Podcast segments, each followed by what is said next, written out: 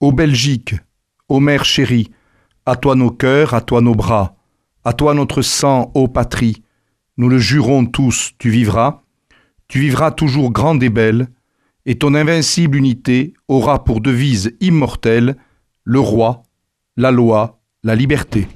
Extrait de la Brabançonne, hymne national belge.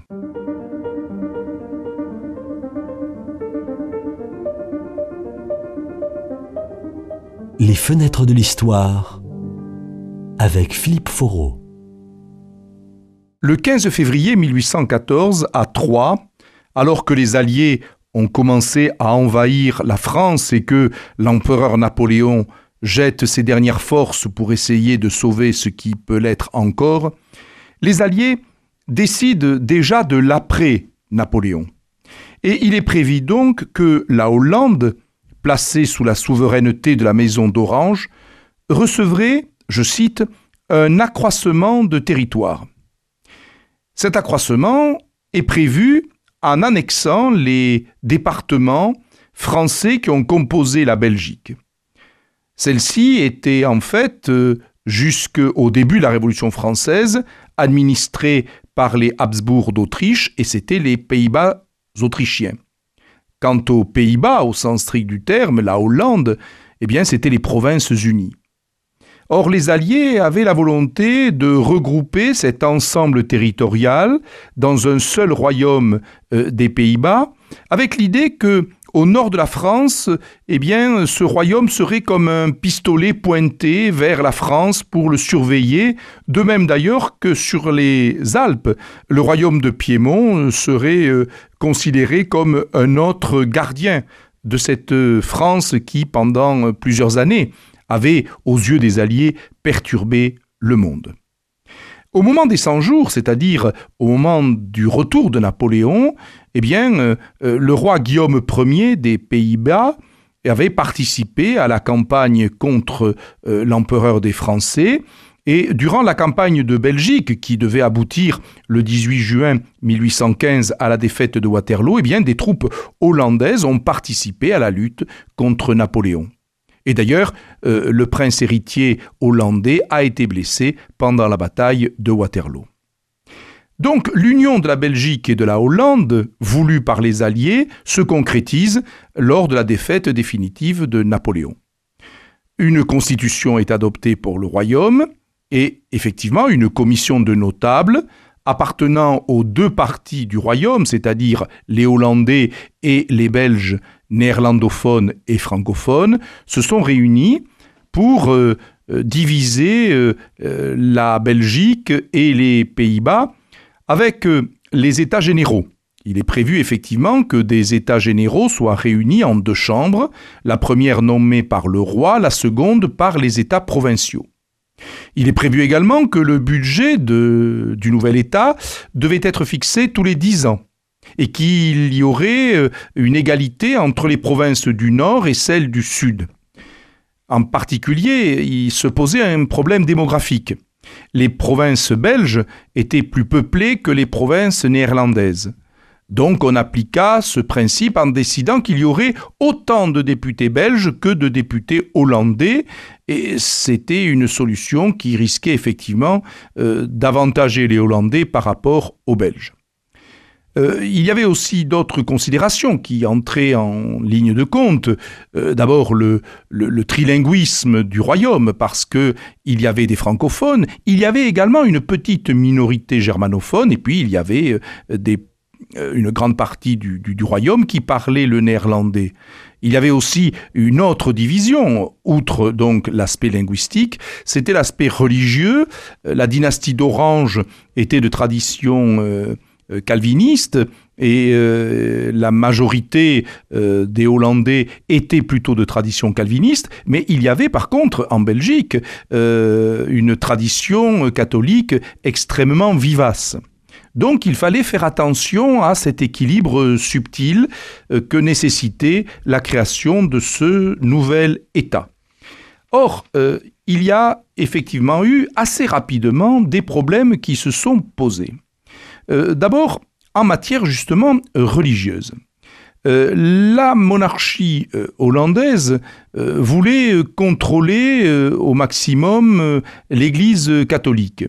Il s'agissait pour elle eh bien, de contrôler en particulier la nomination des évêques afin de veiller à ce que cette Église catholique eh bien, ne soit pas passée sous contrôle trop pontifical.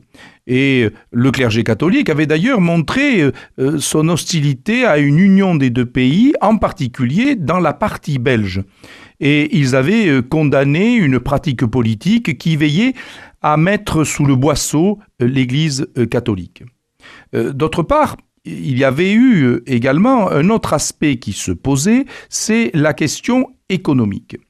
Euh, les euh, Belges et les Hollandais n'avaient pas forcément euh, les mêmes intérêts. Par exemple, est-ce que le grand port du royaume des Pays-Bas devait être Anvers ou Amsterdam? Or, la bourgeoisie d'Anvers redoutait finalement de se voir progressivement éclipsée au profit d'Amsterdam. il y a eu néanmoins une vraie politique économique de la part euh, des Pays-Bas, en particulier dans la construction des canaux dans le pays.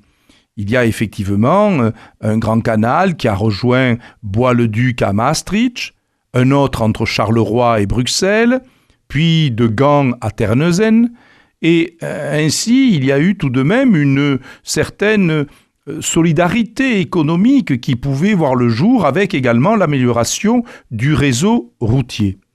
Il n'en reste pas moins vrai que les élites économiques de la Belgique redoutaient là encore d'être sacrifiées, y compris au profit des intérêts coloniaux des Hollandais, parce que la Hollande était euh, depuis le XVIIe siècle partie prenante euh, de la puissance coloniale en Asie, en Indonésie en particulier, et les élites hollandaises voulaient approfondir la pénétration euh, des, des, îles formant l'Indonésie, alors que les élites belges étaient finalement beaucoup plus réticentes en la matière. Enfin, il y a un troisième problème qui se posait, il était beaucoup plus politique, c'est que euh, la pratique hollandaise se voulait quand même assez autoritaire.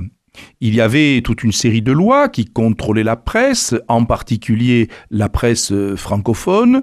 Euh, il y avait aussi des interventions assez régulière du pouvoir royal dans la pratique gouvernementale, parce que Guillaume Ier, un peu dans l'esprit euh, qui avait présidé quelque peu le congrès de Vienne en 1814-1815, eh voulait euh, voir la monarchie hollandaise jouer un rôle actif, y compris dans euh, la politique concrète du royaume.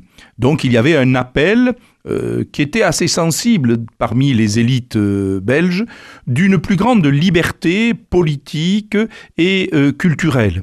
Donc il y a eu effectivement toute une série en matière religieuse, économique et politique, de heurts, de controverses, de polémiques, et qui allait finalement aboutir en 1830 à une explosion révolutionnaire.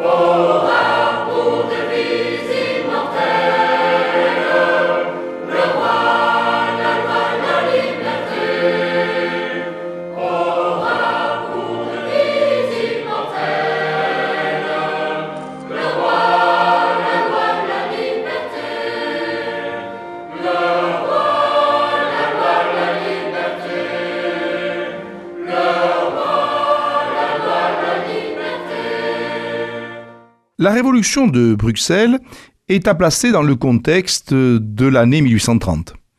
Euh, elle se déroule le 25 août, c'est-à-dire un mois après les événements révolutionnaires qui, à Paris, ont renversé Charles X et provoqué l'avènement au pouvoir de Louis-Philippe. Donc il est indéniable que les événements parisiens ont sans doute influencé ce qui se passe à Bruxelles à partir du 25 août. Après une représentation de la muette de Portici euh, au théâtre royal de Bruxelles, eh bien, il y a une émeute qui tourne véritablement à la Révolution. Pendant plusieurs jours, la garnison hollandaise essaye de maintenir l'ordre dans Bruxelles, mais doit euh, abandonner la ville.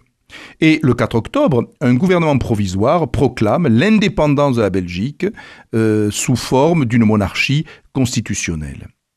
Euh, le roi des Pays-Bas, euh, Guillaume Ier, euh, a pu compter pendant un temps, ou espérer compter sur le secours de puissances étrangères. Or, la Russie est prise par son activité de répression en Pologne au même moment. Quant à la Prusse et l'Autriche, si elles condamnent les événements révolutionnaires de Bruxelles, décident de ne pas intervenir. Par contre, les Belges peuvent compter sur l'appui de la Grande-Bretagne, ce sont d'ailleurs des libéraux qui sont au pouvoir à Londres à ce moment-là, et également sur l'appui de la France, parce que la monarchie de euh, Louis-Philippe, la monarchie de Juillet, a tout intérêt à avoir euh, au, nord du pays eh un régime qui serait très comparable au sien.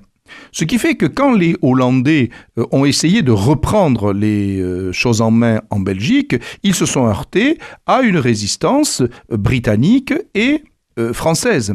Euh, le gouvernement français a envoyé une armée en Belgique, commandée par le maréchal Gérard, pour soutenir les Belges, de même qu'une flotte franco-britannique euh, bloquait les ports hollandais, et en particulier le port d'Amsterdam. Ce qui fait que finalement, le pouvoir euh, néerlandais a dû accepter l'indépendance d'une partie de son territoire, à savoir l'apparition d'un royaume de Mais il est à remarquer que euh, le royaume de Belgique ne fut reconnu qu'assez tardivement par son voisin du Nord, puisque euh, les Pays-Bas n'ont officiellement reconnu le royaume de Belgique que en 1839, c'est-à-dire euh, près d'une dizaine d'années après la Révolution de 1830. En tout cas, l'ordre de Vienne venait bien de recevoir un sérieux coup de canif